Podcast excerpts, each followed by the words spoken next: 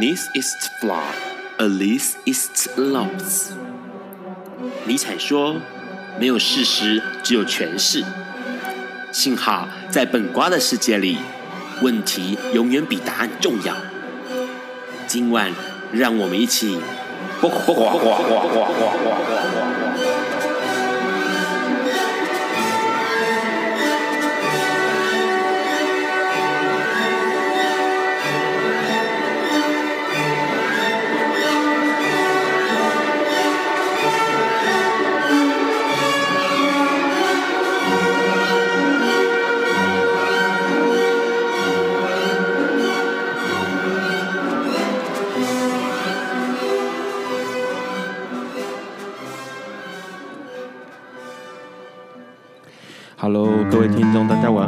是二零一六年二月二十五日，礼拜四，现在是晚上九点钟。你所收听到的是不瓜笨瓜秀 Live 直播。哇，这个礼拜呢，一样新闻很多，所以那个 Ron 要赶快讲快一点哈。最有趣的新闻，我觉得那个 Ron 哈一开始就发现到说，之前我们在节目里面提到说，反多元成家有一个举行一个公投哈，大家一定有那个印象。之前这边讲很多他们有关公投，信心希望联盟提出什么保卫保护家庭的公投提案，可是呢。这个公投提案呢，现在被行政院公投审议会否决喽。他们以十比一的票数认定这个不合乎规定哦，不合乎公投公民投票法的一个相关规定。包括里面呢，他们其实涉及到一个东西，就是立法原则的创制，他们不属于立法原则创制里面的一个项目，所以它不可以作为公投的事项。同时呢，这个里面的内容呢，他们也觉得这个东西，因为公投投公投投案公投提案应该是要一案一事件，但是它里面的事件呢实在太多了。所以呢，被这个呃行政院的公投审议会给否决掉了。那这否决掉呢？换句话说，新兴希望联盟他们想要再来过，得要重新再公投联署，再再次联署才行。那除了这个新闻之外呢，让也看到一个很有趣、很很很诡异的新闻啊。那这个新闻就是指说，那个社工师高考有出同志题，啊，那个同志题里面呢，居然有标准答案。这个哎，这个新闻其实看到的时候，让觉得非常非常的好笑哦。比如说，它里面就举了一个例子，就是还有一个。题目就是说，哎，出柜应该标准程序，啊，那个标准程序是什么呢？还有一个标准答案哦，就是要先自我坦诚，然后认识圈内人，然后向亲友坦诚，然后才是出柜，这是他们的标准答案。可是，哎，奇怪。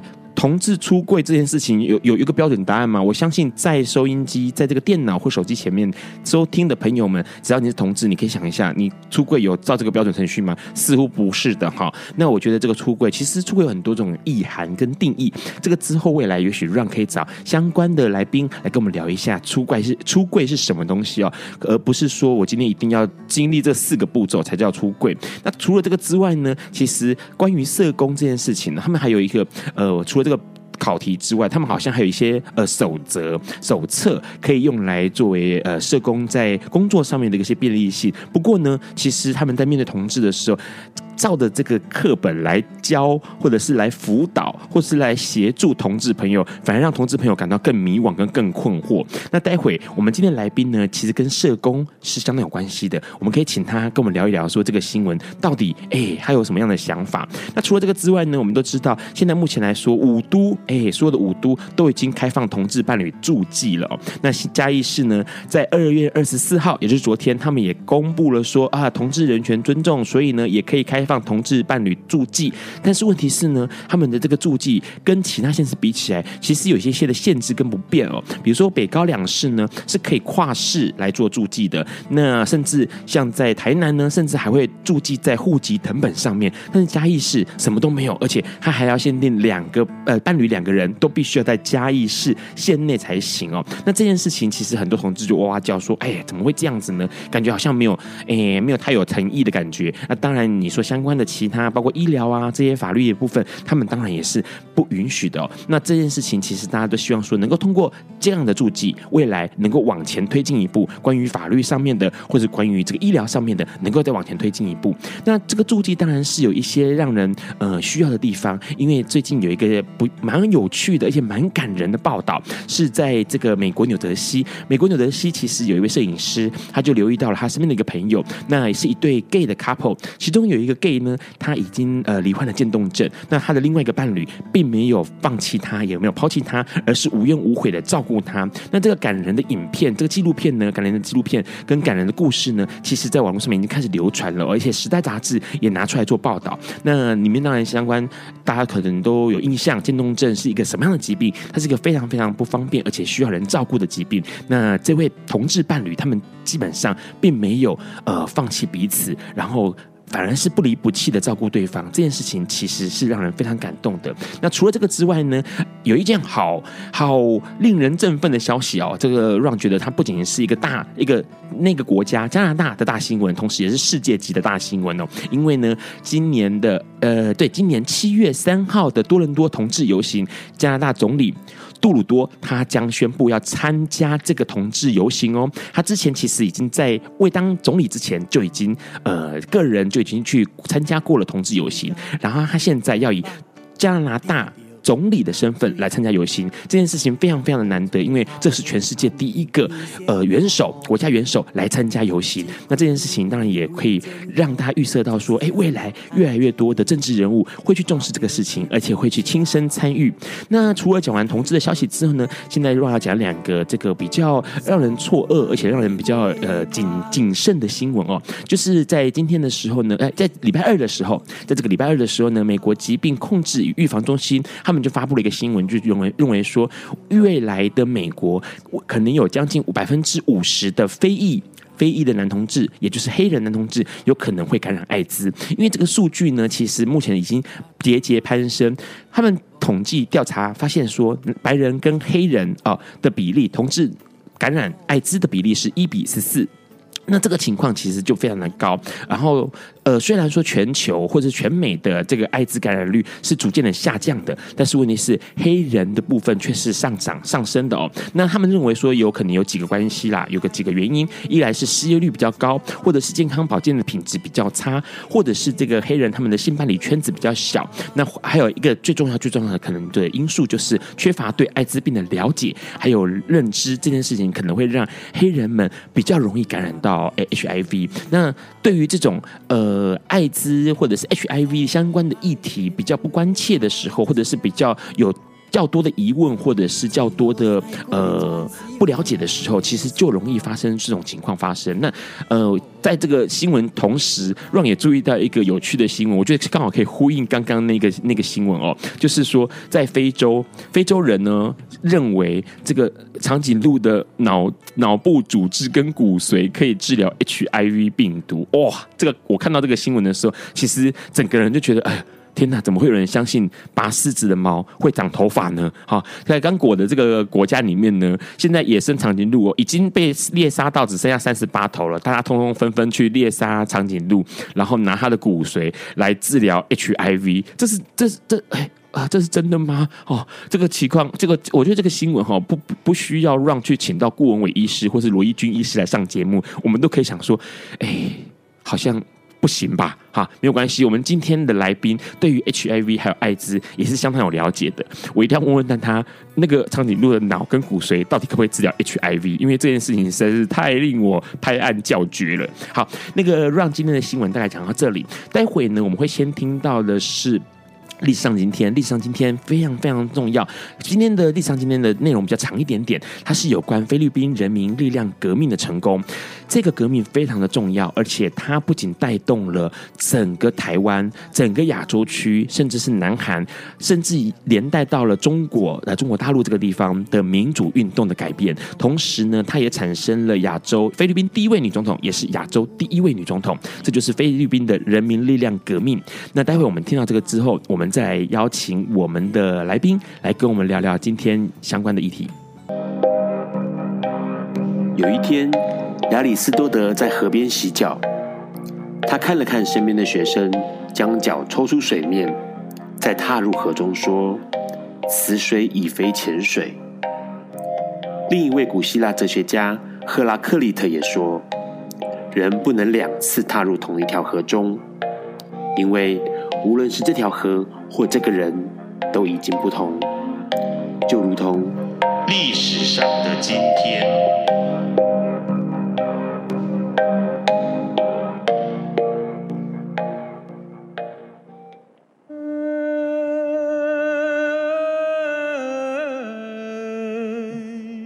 今天是二零一六年的二月二十五日，三十年前的今天，也就是一九八六年的二月二十五日，整个亚洲最重要的一场革命成功了，那就是菲律宾的人民力量革命。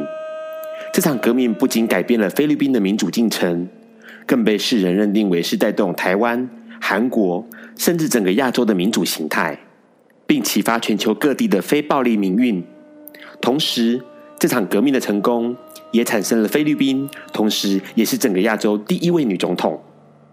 之所以会有这场革命，起因与全世界的革命相同，都是对暴政或暴君到达无法忍受的地步才爆发的。菲律宾第十任总统马克士自一九六五年上任后，长达二十一年的时间统治菲律宾。最初因主张经济与社会改革上台。却在任内以腐败的裙带资本主义与政治打压的权威主义统治而闻名于世。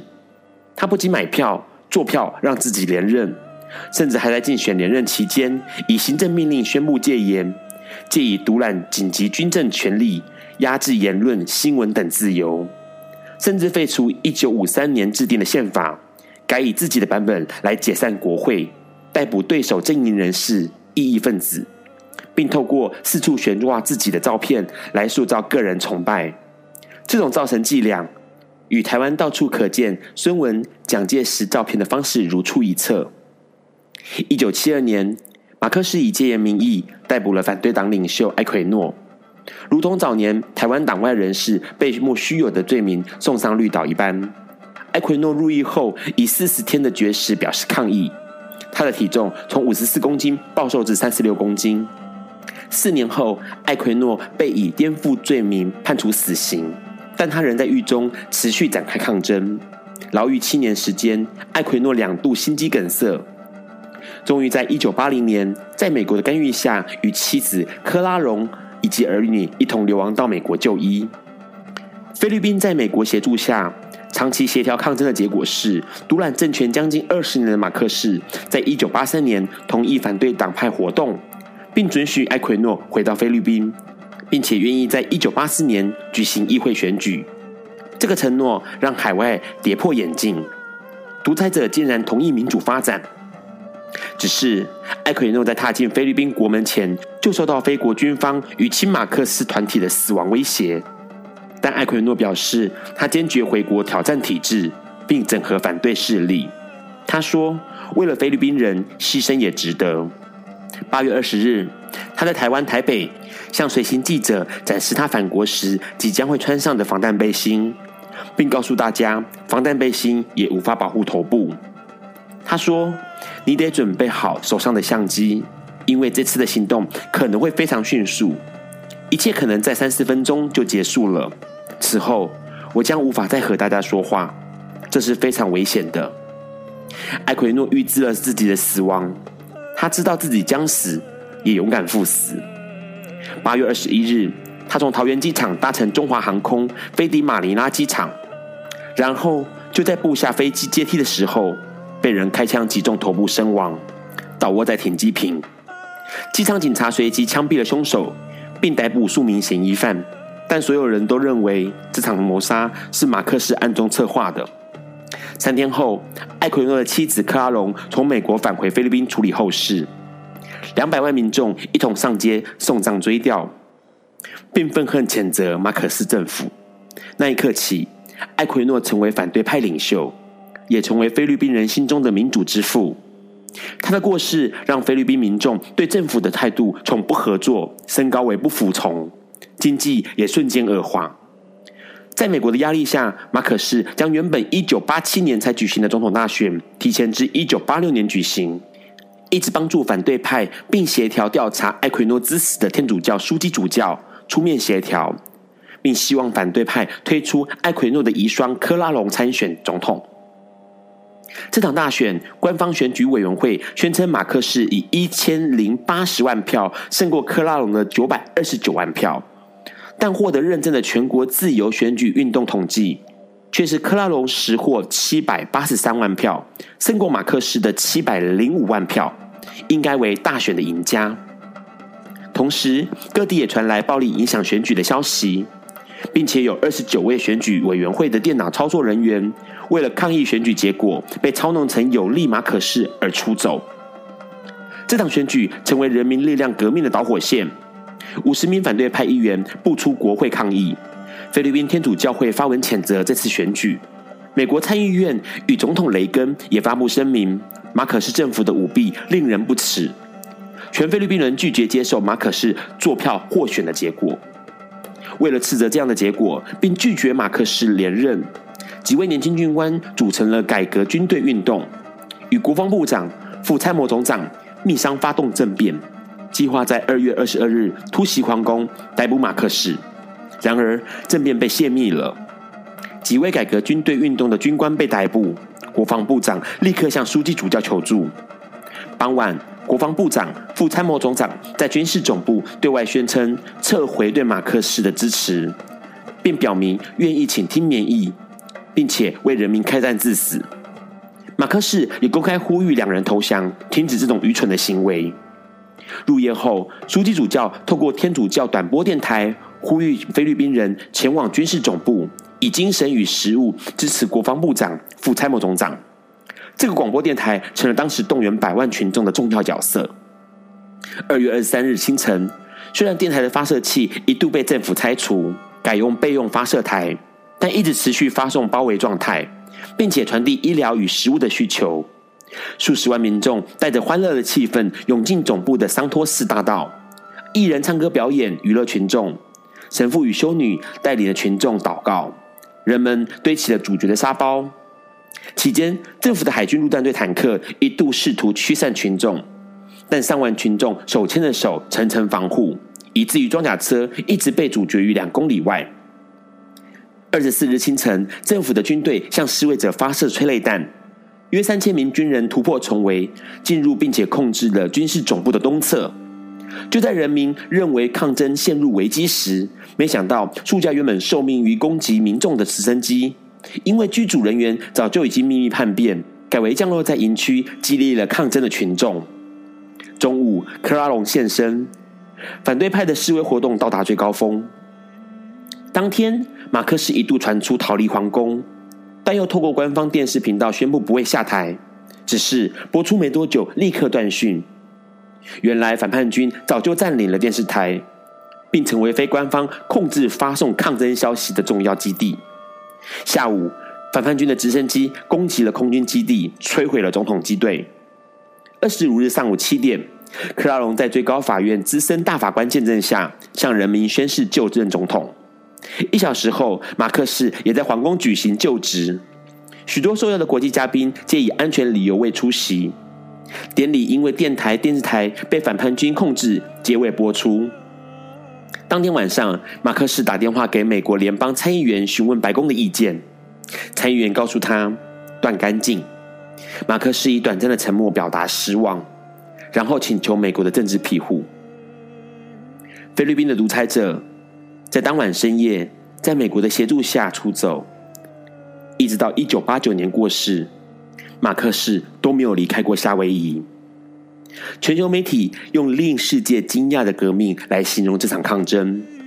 美国哥伦比亚广播甚至直言：“我们美国人总爱想着我们教导了菲律宾人民主，然而今晚他们正教导全世界。”抗争后就职的菲律宾总统克拉荣成为亚洲第一位女性总统，也是亚洲第一位经人民直选出来的女性政府首长。她不仅获选为《时代》杂志一九八六年的年代风云人物。也获得当年诺贝尔和平奖的提名。菲律宾的人民力量革命使菲律宾成为第三波民主化的亚洲先例，也成为带动台湾、南韩、大陆等国的民主运动的标杆。令人振奋的是，台湾在三十年后，也以太阳花学运推动了香港的民主运动。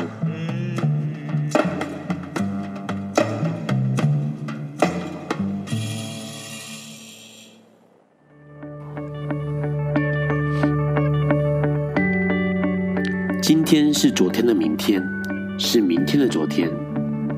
今天可以是去年的今天，前年的今天，甚至是历史上的今天。但今天不会重来。你今天过得如何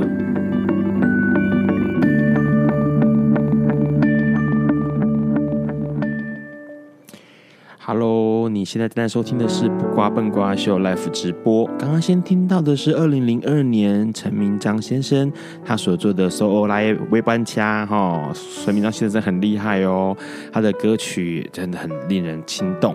那我们刚刚又听到的是，历史上今天这件事情，其实很多人可能听到会觉得很惊讶，哇，原来整个亚洲最先有民主这件事情哦，民主运动这件事情，居然是在菲律宾哎，那。当然，整个过程当中非常的曲折，也非常的热血。那个今天的来宾哦，其实也很热血啊。在 Round 的印象中，在 Ron 的跟他互动过程当中，她也是一个很热血的一个女性哦。那这次其实很多人一听到是这位来宾来上节目，大家就纷纷说：“哇，女王要来了！”好，她才是大家心目中的女王。我们请来宾自我介绍一下吧。大家好，我是春美。春美，春美是女王，不敢。为什么？为什么会那个？我先，我先在我们聊那个春美之前哦，我先问一下春美哦，嗯、因为刚刚有听到几个有趣的新闻，嗯、先聊那个长颈鹿新闻，嗯、是怎么是一个怎么样的新闻？哎呦，那个让你知不知道？你有没有听过前一阵子哈？大概。呃，上上礼拜吧，呃，忘记，反正最近有一个新闻，就说那个南非啊，设置处女有奖学金，这个我新闻里面有提到。对，就是有一直有一些迷思哈，那、嗯、你说，呃，跟处女做爱就会治疗艾滋哈？对，那吃长颈鹿的脑治疗艾滋，然后甚至有人说什么喝酱油治疗艾滋，对，那好吧，那大家就拼命喝酱油吧。对，哎，之前还有一个香蕉皮，对，对不对？就是。多少人大家一直想要去治疗艾滋，是可是就用一些很奇怪的、很迷思的方法。是好，那我们下次再来讲嘛。但但假设我乱说哦，原来吃脚皮可以治疗艾滋，那我们大家不来吃脚皮？哎、欸欸，你知道吗？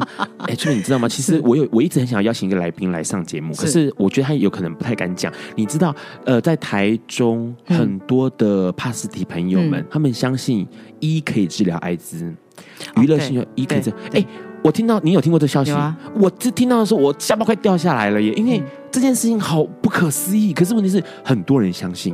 对这件事情，很多人相信，那啊、哦，这是我觉得很令人错愕哎。对啊，那上个礼拜还有一则也也类似的新闻，是说用那个艾滋的药物来，是在娱乐的时候用艾滋的药物提那个。就是药效，就是变得比较嗨，或者是对呃那个呃娱乐药药药物的娱乐性更高。可是我常常就在想说，这些这些讯息是怎么以讹传讹传出来的？这样子的迷思是什么？对，那更好玩的是听了就信呢？怎么会信呢？你如果仔细去思考一下，他那个像比如说吃脑得艾，不吃脑可以治疗艾滋。对，如果这是长颈鹿有脑膜炎呢？对。就是就是我我觉得呃很多人会因为恐惧或者是因为呃走投无路了，对，所以就会相信偏方嘛。这件事情其实我们从艾滋跳出来看，我们去看一般的民间的那个很多的民俗疗法，其实真的就是这样子。因为我我真的是不知道该怎么办才好。那当有人告诉我说哦这么做有可能哦朝太阳拜三下之类的，你就可能治疗什么。我我觉得一定或多或少有人相信，可是这件事情其实散播的这么快，而且这么根深蒂固，这件事情应该是我们站在圈圈外面的人，哎，应该要去思考一下怎么回事，对对不对？好，除了这个新闻之外，还有那个 HIV 哦，被预测说，哈，一下子可能就要一半的黑人都要感染 HIV 了。这件事情你有什么看法呢？哎，我觉得哈，如果比较来看，那其实在背后在讲一个东西，叫做不平等。对，好，就是说这个不平等是什么？就是教育机会的不平等，嗯，然后就医机会、所有的医疗资源等等资源的不平等。那这个怎么讲？比方我把它放在女性这个假设，用性别角度来说，哈，今天也是一样。假设今天女性也许在从小的时候就会被认为说，你最好不要知道太多性的知识，你最好不要太性的主动。那相对来讲，在性的这件事情防防。防护措施上面的时候，哎，你说多少女性只知道保险套是拿来治、拿来预防不要避避孕的，对。但是也许她不会想认为，然后可是我的男朋友他就是一定要用，就他就是一定不用保险套。我能不能有那个坚持的立场下去，说我一定要用？第二个是，如果放在同志社群来说，有多少的男同志他还是希望说我不要让人家知道我是男同志，所以我就我就去咚咚咚咚跑到。假设我我我乱说哈，我也许可以到另外地方打个野炮，是，然后但是我还是回来，我继续过假装是异性恋的生活。是，我知道这是很苦的，这背后就是因为我觉得我后面曝光背后的危机。可是相对来说，他不敢去问任何的的资讯。我曾经听过有一个朋友说他，他他他他在问那个那个润滑剂的事情，就他一问说说，哎，哪种润滑剂可以比较好啊？那那哪种润滑剂是比较比较值得推荐的？马上旁边就有人说，哦，女同志哦，不然你怎么会问这个？哦。对，那现在你那他不敢再问了啊，因为他一问，人家就会说他是不是同志的身份。好，那奇怪，异性恋也用润滑剂啊？是，那为什么同性恋？那人家一问润滑剂，你就会说那是。他他他是不是同性恋者？所以这东西还是因为呃，我我怕人家知道我的身份，或者是说，就我就不敢去问，不敢去找相对的知识。那也相对来讲，如果以黑人这些黑人来说，我就在想，那他们得到教育的机机会是不是跟所有人是一样的？是。好，那如果我得到的机会是比较差的，甚至我去求助求助医疗治疗的机会都比较差，也许我比较贫穷，我没有钱出得起治疗的费用。是。那社群之内的那个传播就会很快了。快对，所以我觉得背后还是不平等。对，嗯，那那个呃，那个社工的教科书里面这样的问题，是不是对同志的不平等？哎，这个东西我觉得比较好。那个他讲的那个东那个东西是 CAS model，对，C A S S，那是一九七九年的。嗯，哦来哦，那是一九七九年，民国一九七九年哦，民国六十八年的代志，民国六十八年的事情。是，那那个时候的出来的那个论点，而且他是用白人男性做的调查。是，民国六十八年白人男性。那这个可以推广到全国吗？哈，那也许说好，研究本身那个时代的研究，在这也许在那时候说是跨哇，非常非常跨世纪，对啊，非常棒的一个研究。好，可是时代会变哎，啊、那我觉得这个社群越来越多元哎，那人多了之后，状况多了之后，这东西拿来参考，但是把它变成一个标准答案。就会打死一堆人，大家大家一定要照那个标准答案来出柜嘛？有多少人我知道是那种被爸爸妈妈一开电脑，哦，嘿 没错没错，这个我连我连认识别人都还没，常常带男友回家，对不对？然后哎，怎么都是同一个男生这样子？对对，所以按照这个教科书教出来，难怪许多同志被辅导的时候是，呃，我更困惑了。那我一定要照这个步骤来出柜。所以这个东西就是我们拿旧的知识放在现在是的不适宜。那黑人的那个就是我们拿那个。平等就是不平等的事情，这是不适宜的。那那个那个长颈鹿这件事情，就是我们拿 拿呃呃，就是很很奇怪的以讹传讹的姿势来放到现在，对，嘿，这都是不适宜这样。而且其实要，我觉得现在很多很多东西都是呃，真的就是不适宜，然后在不同场合做了。不该做的事情，然后以至于就有很多很多，可能现在看起来就会觉得很荒谬哦。我相信知识分子听到那个长颈鹿的新闻，大家会觉得很荒谬。可是我相信那些人真的相信这件事情哦，在那个当地的时候，对，其实让在让的心目中，春美是一个非常非常特别的人哦。因为其实呃，让比较印象深刻的春美，在几个地方好看，因为我们之前有一个参加过，让参加过一个心理剧，然后心理剧里面的时候，让看到春美非常有条理的，然后非常温暖的一面啊、哦，跟所有的。呃，这个参加心理剧的学员是非常非常有条理而且温暖的一面，把所有的事情剖析或者是分析，然后又给大家温暖的感觉，像是一个邻家大姐姐。然后我记得有一次是春美带着大家一起看一些关于爱跟艾滋有关的一些抗争的影片，可能争取药权呐、啊、哦这样的影片。然后那时候春美变成是一个哇塞，你知道就是怒发冲冠，然后就是下一刻我就要冲出去那种，好，我就要跟你狠狠的那个大大拼一场那样的一个，你知道立刻变。穆桂英，然后可是，在那个影片里面，他又会因为那个影片里面的某一些呃感人的桥段，可能是亲人因为艾滋而死亡，然后因为艾滋而失去了某些人权的这些桥段，他又会感性落泪。然后呢，因为让之前也参加了艾滋修法的一个修法盟哦，那那时候让也在，那个春美也在里面。那那时候让看到的春美是那种，你知道，他所有的观点、所有的论点、所有的出发点，全部都是站在一个帕斯提身份的立场。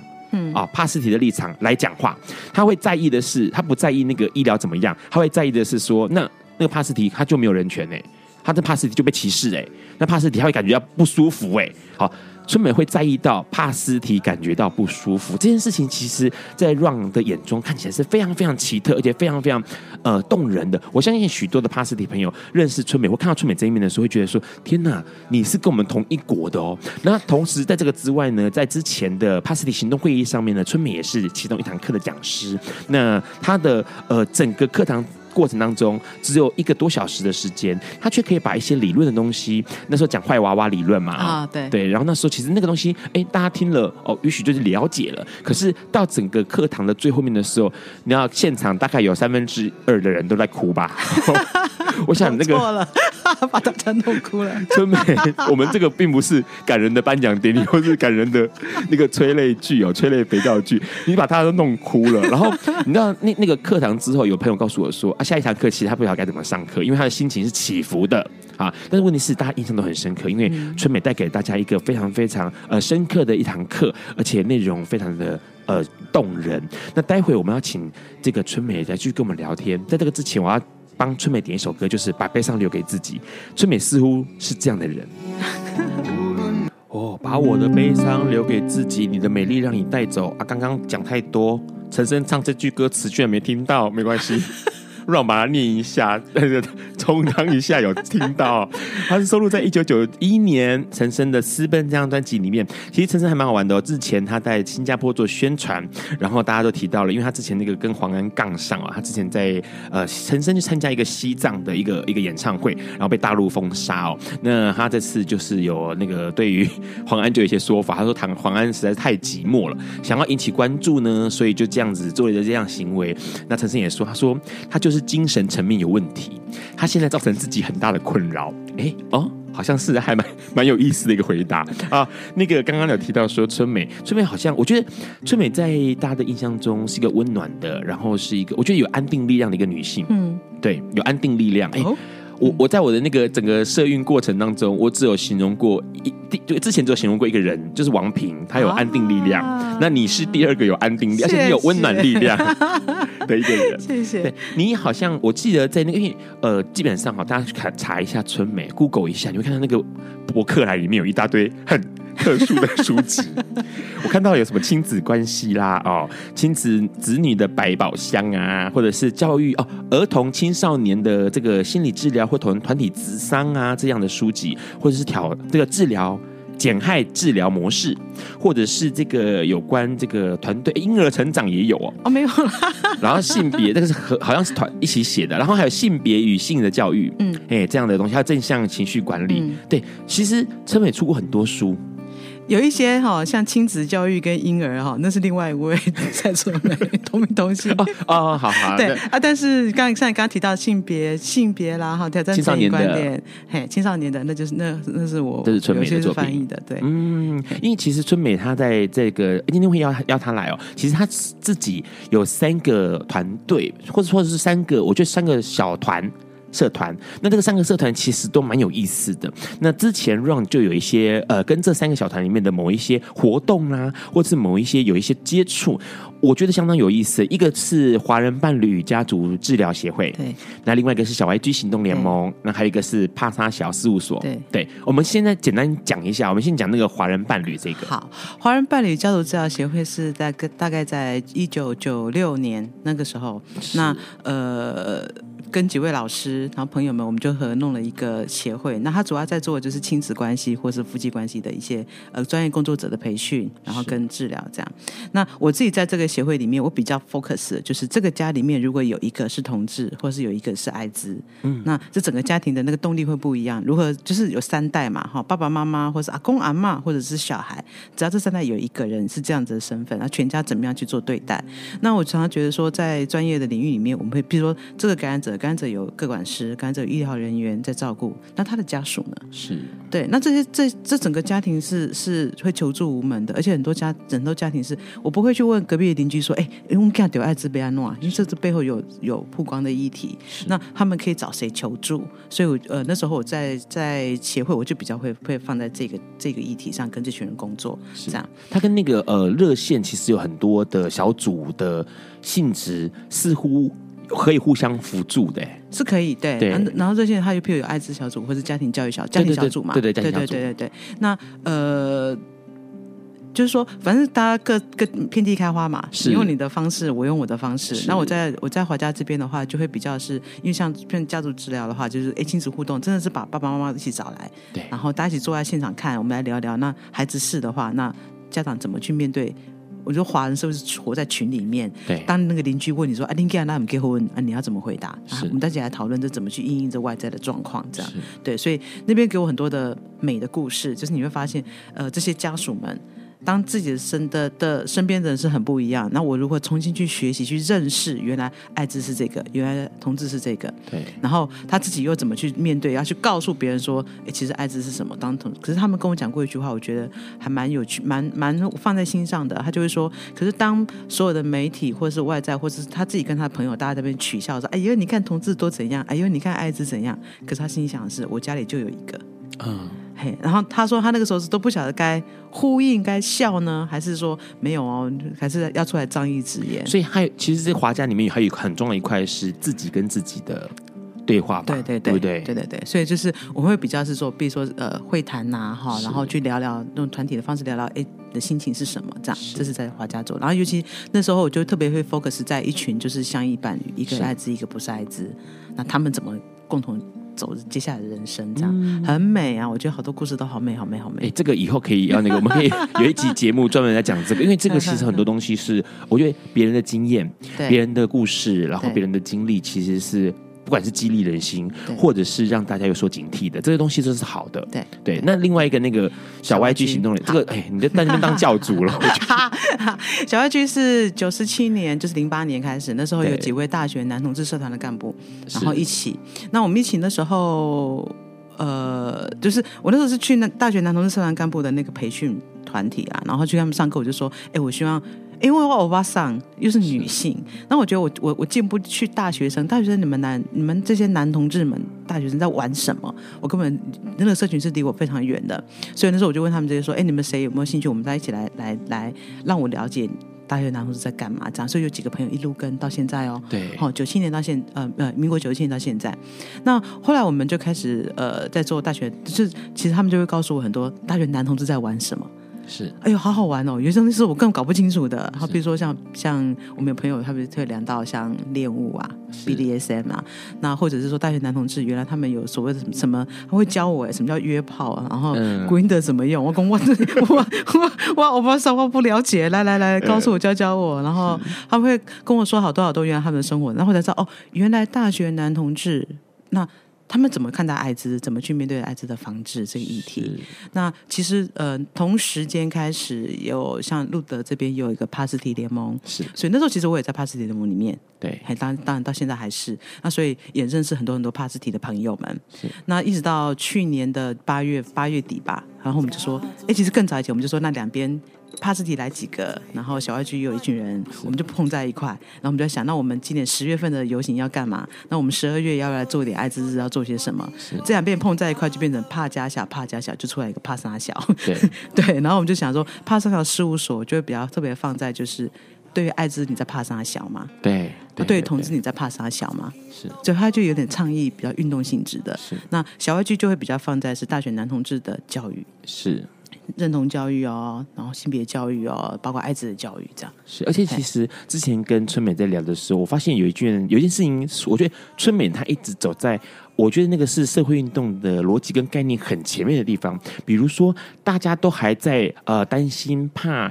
呃，不敢讲性这件事情的时候，其实，在春美的领导之下，其实大家就去去坦然的去认识性、聊性跟理解性。那同时会知道，因为这样的关系，所以呃，人人的欲望嘛，人的权利嘛，这件事情是不可能避免的。那所以说，哎，如果假设这样子的话，那我们要怎么样保护自己，然后怎么样去更爱护自己？那这个出发点跟这样的想法跟概念是好的。而且去年好像那个小 YG 还拍了一个影片，是为了这个。呃，十二月一号的世界艾滋日，一句话惹怒感染者。对，一句话惹怒感染者。那我觉得这件事情其实是很多人，哎，我觉得很多人一定会有想要认识帕斯提的朋友，一问说什么话会让你们不开心？早期就会这样问说，哎，那什么话会让同志不开心？对，对，那他们就把这件事情集结起来，那似乎默默的在做某些事情，然后似乎在默默的呃改变一些什么，而且青年的教育最重要。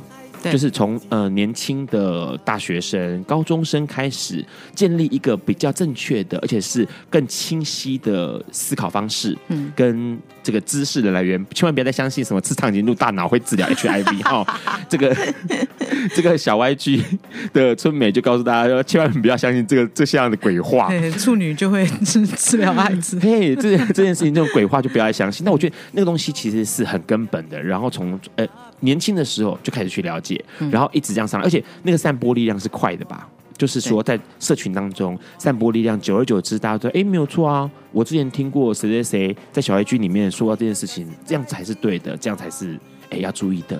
对对，这件事情我觉得是蛮蛮蛮令人欣慰的。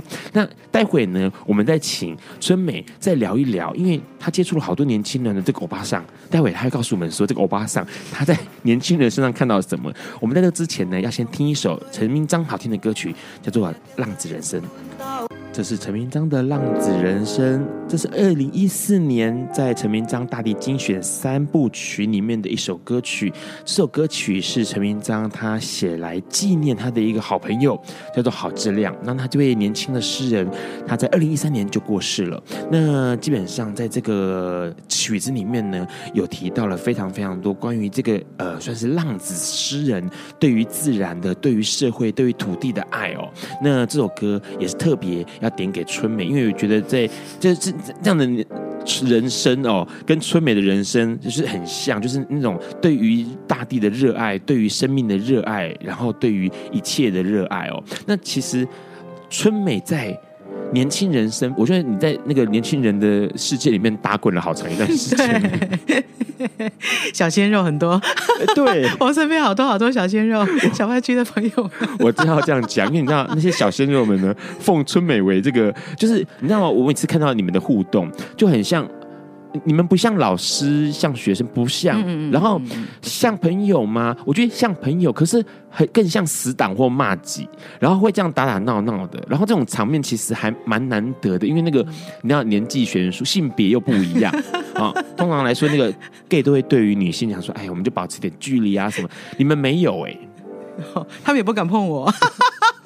但是，但是我我觉得你每次看到你们就是互动是非常非常，我觉得那个融洽或者是呃交心，我觉得是交心的那种感觉。对，对你在这些年轻人身上学到一些什么？看到会看到些什么？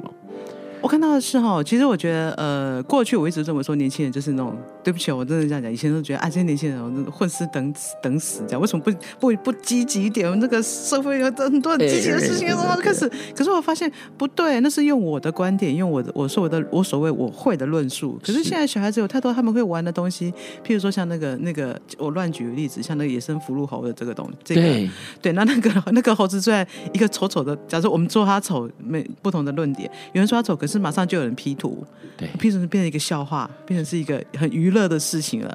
我跟我跟小朋友们在一起，对不起，我跟小朋友哈，就是跟小朋友们在一起的时候，发现哎，好多事情到了他们嘴边，到他们身上来看事情不一样了。是，他也许就有很多他们的的新新年轻人的观点，是，哎，也教会我很多。对，然后反而也让我觉得说，哎，哇，原来好多事情得要讲清楚呢。比方你比如刚刚提到说那个。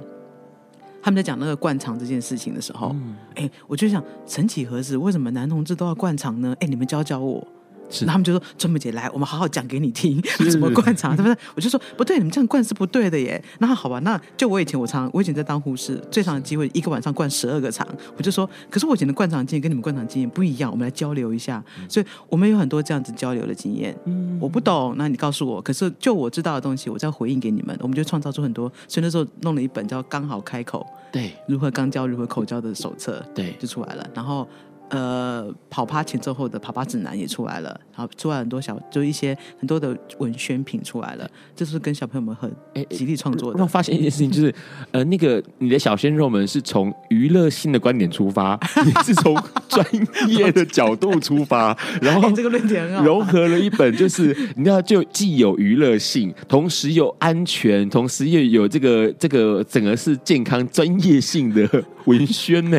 对，我就是说，呃，如果在我。角度稳定就是就是上对下专业指导式的嘛，可是我后来发现不是哎、欸，小孩子要的他们是希望是由他们的论点，由他们的观点来看，原来社群是这样子关心事情的。对，多少的朋友在用药，可是我想大家最担心一件事情是，万一不小心过量了，这时候我该如何紧急做处理？是，好，我这时候该报警，报警会不会被我如果送医院会不会有发生什么样的状况？我觉得这是事情发生，所以我才会我站在的是减少伤害的立场。事情发生了，我们怎么看？那。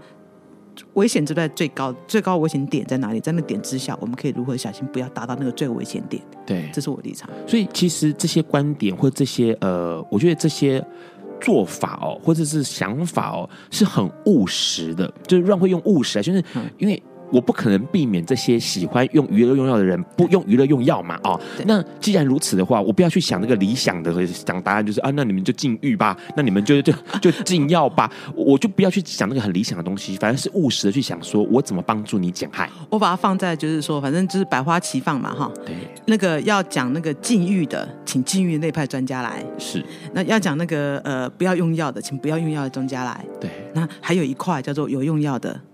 好，或者是对药物还不是很清楚的人，那我们来是，就是大家不同的百花百花齐放嘛，对，那所以，但是我也不会去认为说，哎，你们禁欲的人。你不要来踩我的线，或者我不要，我也不要去踩你的线。对，好，但但是大家彼此用不同的角度来看，因为反正社群就是这么大，就是这么多元。是，如果我们尊重这个社群叫多元的话，那请尊重用多元的方式，同时来进行教育。对，就像我们刚刚说的那个新闻一样嘛，适合的事情 放在适合的时间，放在适合的人上面，就不会有太大的问题。对，那如果像颠倒了，或者是搞错了，那就哎，就出现笑话了哦。对对对。那在这些年轻人身上，我发现你，哎。这样子，你看，你要看他们，然后去理解他们，然后同同时，你似乎也学到了不少东西。是啊，对，是啊。那个好像，我觉得那个最基本就是开放的 open mind，就是你必须要敞开你的心胸，不能够抱持己见说，哎呦，就是小屁孩，对不对？对我欧巴上来讲的时候，我都会我都会觉得哇，原来是这样哦，哦，原来有这么新鲜哦。像前阵子有个朋友跟我说，他是他是。呃，他是喜欢他要指导别人怎么虐待他的奴，是。然后我就愣了很久，哎，一直指导别人怎么虐待他的奴，那他叫做奴吗？他应该是主啊。然后我就我好多的问题，可是这个时候我该问谁？来，小朋友们告诉我。对，因为那个 BDSM 这件事情，就是大家可能目前越来越多人讨论，然后呢。疑惑一大堆，对对，那我相信春美也一大一定一大堆疑惑。所以，所以在小外居的或者说我们的聚会的时候，我们就会希望创造一个东西，就是在这个地方把我们的任何的疑问拿出来公开来谈嘛。是对，所以我自己也会把我丢出很多。对，对不起，我没有男性的生殖器官，所以我可以用，我就会问很多关于男性的议题，问大家，然后大家回答我，然后他们也会问我女性的议题啊。哦，什么叫羊水？嗯、好，然后那个怀孕到底是怎么回事？我也可以，我可以回答。可是，就是我们希望创造一个地方，本来性就是可以公开来谈的。对，在安全的环境之下，然后彼此把自己的担心拿出来提，提出来讨论完了之后，哦，我可以获得更多的知识。哎，是，这不就是一个教育吗？对，所以之前呃，笨瓜秀上面来了一个呃来宾，就是 Bobo。哦哦哦哦，对，Bobo 来上节目的时候，其实让我觉得说，我我看到一个一件事情，就是他的。说话的方式，他的理解的方式，或者他看事情的方式，是有别于他那个同年龄的人。就是他用一个很开放的方式，很接受多元的方式去面对每一件事情。我相信这一定是在呃长时间的跟像春美啊，还有他其他的小一群里面，对大家的一群人这样子互相激励的激荡之下，然后面对到事情的时候，其实他们会用一个比较。哎，好，我来听听看你的说法。哎，那我来说说看我的说法。那样的互动方式，所养成的一个个性。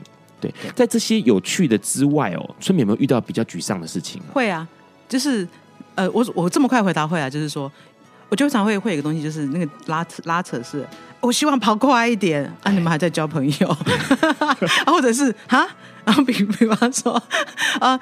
当然，我觉得一定会在生命当中，我们每个人都在不同的生命历程嘛，哈，所以有人有人呃，就是他就找到他新的人生的历程，就就会离开，好啊，或者是失恋了也会离开，或者是呃恋爱了也会离开，是那也或者是说，人虽然在里面，在我们在里面，可是我觉得我们的我们的渐渐的那个思维已经不太一样，不过。我我不把它，我觉得没错，这个是有的时候我会觉得是错的，可是错的是我自己想的。如果我一直认为说不行，一定要照我原来的方式，那我就会有挫折。是我反而会觉得说，好嘛，那我们大家就是坐在这边，即便是失恋的，你来这边聊失恋的恋情。都可以呀、啊，嗯，好，那哎，我我我现在正在恋情当中，你就来这里聊我我我我多么来这里放闪吧，大家就让你放闪吧。我们现在好多朋友有很多的闪闪的事情可以聊的哈。那所以我就觉得这边就是我们不仅谈爱滋的话题，我们也可以聊聊生命当中你最近发生一些什么事情。所以每次我们一聚会都一开始会先花大概一个小时甚至一个小时以上。我们就会来聊最近生活发生什么事情，是最近好或不好。如果好或不好，没什么没什么差别也没关系啊，这本来就是人生啊。对，我就来这边聊聊，我最近没什么太大的差别。不过我最近关心了哪一个孩子的议题？是，嗨，感觉起来哎，小 Y G 这边好像一个家庭哎，就是说大家可以拿出你的想法，然后你可以分享你的喜怒哀乐。好，那其实你不用在意说能够要不要，需不需要讲出一也那个说出来一定要是什么头头是道的东西，不用哎，就是来这里你就是哎拉累也可以，对，然后就来放空坐在那边也也没关系啊，也是可以的，可以对。哎，其实春美哦，其实在跟这些小朋友互动之外，她还有跟这个在呃监狱这边上课哦，这件事情还蛮有趣的。我觉得监狱哈，你像像呃，监狱就是一群受刑人是被社会关起来的，对对。可是监狱里面的艾滋感染者呢，又被监狱关起来的，嗯。那他们的那个就医医疗权、健康权就不见了哦。是。然后甚至于就是说，譬如说他们想要看看个病，不像我们这样的，我们随时。不舒服，我们就可以看病。他们并不是，而甚至于是说，我想要外医，也不见得可以外医。那是整个医整个监狱的那个医疗的问题。我印象最深刻是那时候还没有那个健保的时候，那有一位大哥，他是那个肝肝上的问题，那他们也是吸肝，而且很严重，都看得出来，这已经开始就是那个有点那个症状了。然后他坐在走到我面前来，啪嚓一跪就跪下去哦，然后就跟我说：“你们都要我们说给我们很多更生的计划，你们希望我们将来出去可以过好的人生，可是现在。”我连我的膝盖都没办法治疗，对，等我我出出去的时候我就死了，是，嘿，那你那你们现在这边给我这么多灌输，说我将来会过得多好，有什么用？我出去就是在等死，是。那那他一跪的时候，我的心就真的那个心就觉得就觉得，哎，对，这是一个大哥，叱咤风云的大哥，可是这时候他在跟你求说，你可不可以？给我一条命，对，嘿，那后来终于现在健保健保终于过了，所以吸干治疗可以到监狱里面去了。可是他们在里面吃了药物之后的副作用的痛苦，却没有办法像外面说可以很快的。获得医疗帮助，获得医疗帮助，对，所以我觉得，呃，跟健康，他们相对来讲，很多的那个健康的资讯，包括像药物新的艾滋医疗的资讯，也没也很少很少获得这样子的资讯，嗯，对，那所以每次他们都很期待说，我进来可不可以告诉他们，现在外面在聊发生了什么事情？哎，有没有什么新的新药？那现在有没有什么？哎，什么叫做不？那时候的药物药物的那什么什么？政策一七五零零是，那什么叫做健保？那他们没有健保怎么办？我就是很多药物药物治疗的东西啊，听起来这个春美是所有受刑人目前啦，听起来这个受刑人们的最后一个温柔哎，就像现在陈升唱的最后一次温柔哦。我们先听这首歌，然后待会听完名人悄悄话许又生的话之后，我们再请春美继续跟我们聊这些相关的事情。好，爱因斯坦说。这世界不会被那些作恶多端的人毁灭，而是冷眼旁观、选择缄默的人。苏格拉底说：“世界上最快乐的事，莫过于为理想而奋斗。”今晚，谁来跟我们说悄悄话？名人悄悄话。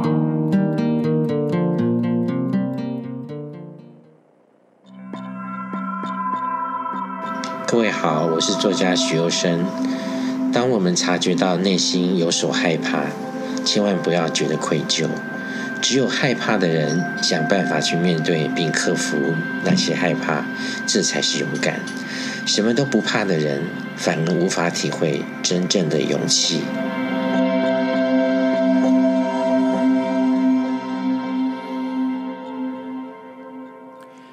Hello，你现在正在收听的是《八卦笨瓜秀》Live 直播。刚刚先听到了是我们陈升大哥啊、他的最后一次温柔，这是收录在一九八九年电影《太保的五个朋友》里面的插曲哦。那那个刚刚提到春美，就真的就是最后一次。那个，我觉得受刑人看到你出现，然后今天有哎春美老师的课的时候，我相信一定是非常欣喜的，因为不仅是有新的资讯。我觉得重点是那个春美的温柔跟春美的温暖啊、哦，那是很难得的，总比那个在里面可能听呃宣教啦，或者是其他政令宣导啊要来的有趣跟温暖许多。他们也很好玩哎、欸，我觉得黑道黑道，我用黑道来说，那个那个那个经验是我我不曾有的。但是监狱这这我在监狱六年，最近这几年也不太一样，因为以前我记得前三年里面大概三分之二，所以一个两个是同志啊，那现在是一半是同志。哦，怎么那么是是原本就同志，还是进去之后才体验到同志的美 好？不是，就是我发现那个大概是药瘾艾滋，因为他的那个治疗，现在针据交换计划已经人数真的越来越少。啊、但是摇头丸、K 他命、安非他命被抓到了，同志通通会送进去。对，所以里面是现在就几乎就是现在已经一半以上是同志。嗯，对。那呃，但是把同志跟药瘾者关在一起。那就会创造很多的那个 终于相见的那种，对，然后很就是不同的的性向的男性关在一起，你知道那个画面就会非常好玩，他们常常就会。就会开始担心说，哎，那到底你会不会爱上我？你会不会对我骚扰，或是我对你根本没兴趣？类似像这样子的交换，那个那种冲击就会出现，火花就有很多。而且这种这种东西，其实我们多多半都是只能从那个电影啊或小说里面去理解。但是春梅是随时经常性的要面临的这些哎有趣的咨询，可能问你说，哎，春梅老师，那他是不是对我有意思？对，或者是我要怎么样才可以吸引谁谁谁之类的？对，而且在监狱里面，如果我有性欲的时候，我怎么办？啊，这一定会问的吧？因为这个需求是最不行啊。对，监狱里面怎么可以？对，就是规定下是不可以啦。是啊，可是我幸运就是来了。对，然后我又是异性恋哦，所以你们有出手册吗？从娱乐观点跟专业观点出一本受刑人必须要了解的。是哎，这是好啊，好题目。那个小花区朋友们，那个大家努力了。对啊，我觉得因为既然大家有需求嘛，对不对？那那个这个市场有这个需要，那我们就必须要提供。而且你看，你们有专业的两个两个两方，这这这违背那个监狱。好，我我我想我们在监狱的。那个规则下来想想办法。好，那个其实哦，其实春美她自己手上，我觉得呃，目前来说，小 YG 一直在 Run 的印象当中，他虽然小归小，然后又是一群小鲜肉组成的一个、嗯、呃小天团哦，这样。那我觉得，其实春美在作为一个带领这些团的时候，你觉得目前来说，台湾的小团，嗯，关于艾滋啦，或关于同志小团们，应该要需要什么样的东西呀、啊？就是就自己小 YG，或者是呃，其实我真的会觉得说，如果呃，文字就是力量。啊、哦，对。对，那我觉得说现在以以往也许我们会必须有专业协会去跟政府做对话，好，但是现在也许并不需要了耶，就是不是不需要了，就是我觉得留给现在很多的台面上很多的专业团体，就是去跟政府做对话，但是有一种东西叫做舆论，叫做媒体的力量，所以 FB。或者是说，小朋友们他们也会去写一些部落格的文章。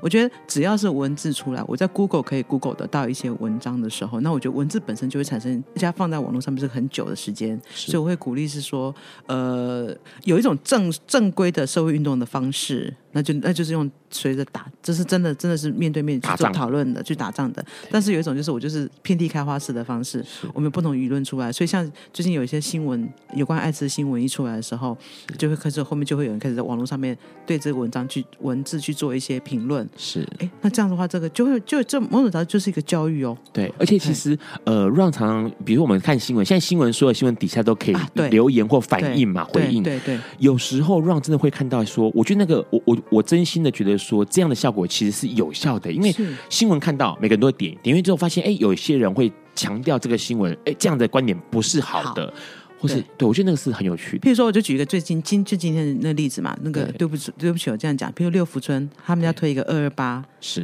只要身份证有二二八的话，就可以就可以来来那个鱼，就是说那个价钱就是付两百二十八块就好。对，如果以前以往我看，它不过就是一个新闻，就是一个一个六福村的一个一个活动的事件。但是接下来马上就有舆论出来了，是这天二二八是什么日子？你怎么会反而鼓励大家？来玩，然后还便宜，还还算你二两百二十八块，你完全忘记了二二八这这三个字背后的历史意义。对，哇，教育就出现了。而且重点是，其实。很，我觉得那个很嘲讽，就是他那个活动很嘲，就是看了其实很心痛啦。如果你了解了二二八事件的人，会很心痛的。对，所以我就看到现在，现在很多艾滋的议题也是这样子。只要艾滋的东西出来，下面的留言就开始，你们有没有想过艾滋感染者的感受？哎呀，是呀，我就是要等这个。对，对，所以像呃，随时我们去注意一些网络的媒体，随时在网络上面发，就是用文字的力量。那我想这也是一个社会的教育的氛围。对，那面对新政府嘞，像现在新政府哇，小团起来，年轻人起来。嗯哎，我反而觉得就是它的开放性就变大了。对对，那因为现在是用文字的方式嘛，也可以，而且甚至于说，我想现在有很多的那个立委，或或者他立委的助理，都是跟我们都是是友好的朋友。是，那很多立委助理，他们也觉得对这议题是关心的。是，哎，那我想他们多少多少，这都是我们可以从旁敲侧击的管道。嘿，然后去说服立委，然后现在甚至就可以有一些以往真的是要进到那个那个，就说所谓要什么什么什么文、啊、很复杂的文呐、啊。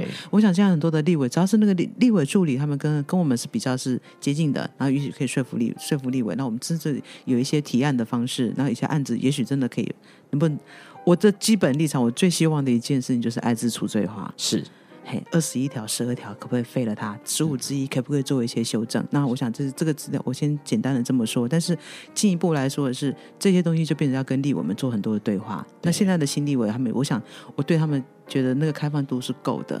是，那我们就会保持更多合作的立场。而且年呃年纪也比较轻，他们能够理解的，或者是那个。开放的想法、包容的想法、多元的想法可能更多。更多对。那也许这个时候大家才发现，哎呀，四年的时间嘛，对，对我们这四年可能好好的来规划，社团们好好的来想一下，怎么样好好利用这四年，因为四年之后怎么样还不晓得。对。那可这四年绝对会是呃社会运动，不管同志社会运动，或者是艾滋平权运动，可以初级的时候了。对，对不对？这四年绝对是好。希望有更多的教育的那个那个机会出现。对，因为而且我觉得那个，因为春美站在一个比较呃领导这样。小团啊、小 YG 啊，或者是华家啦，或者是像这个帕萨小，也许有些动作，哎，出现了之后，效果也许是好的。像之前拍影片，或者是更多的流传的东西，那个东西久了之后，哎，上面在政府圈圈里面的人会注意到说，哎，有这样的声音哦，有这样的看法哦，哎，是不是要来正视一下了？对对。对其实春美有好多好多事情可以跟我们聊，真的，我每次 哦，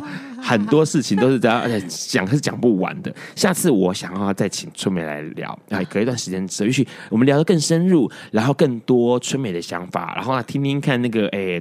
那个受刑人们彼此的爱恨情仇，这好像也不错哦。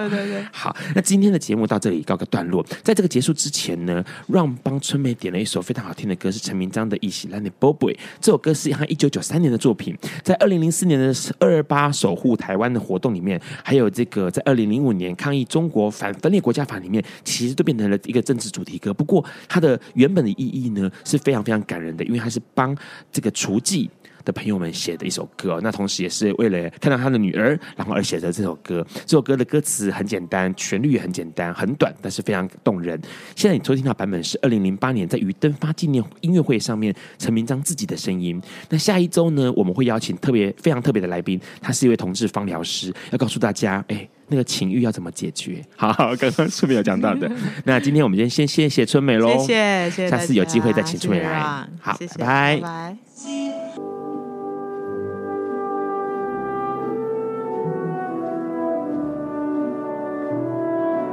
以上节目不代表本台立场，感谢路德协会与中华电信协助播出。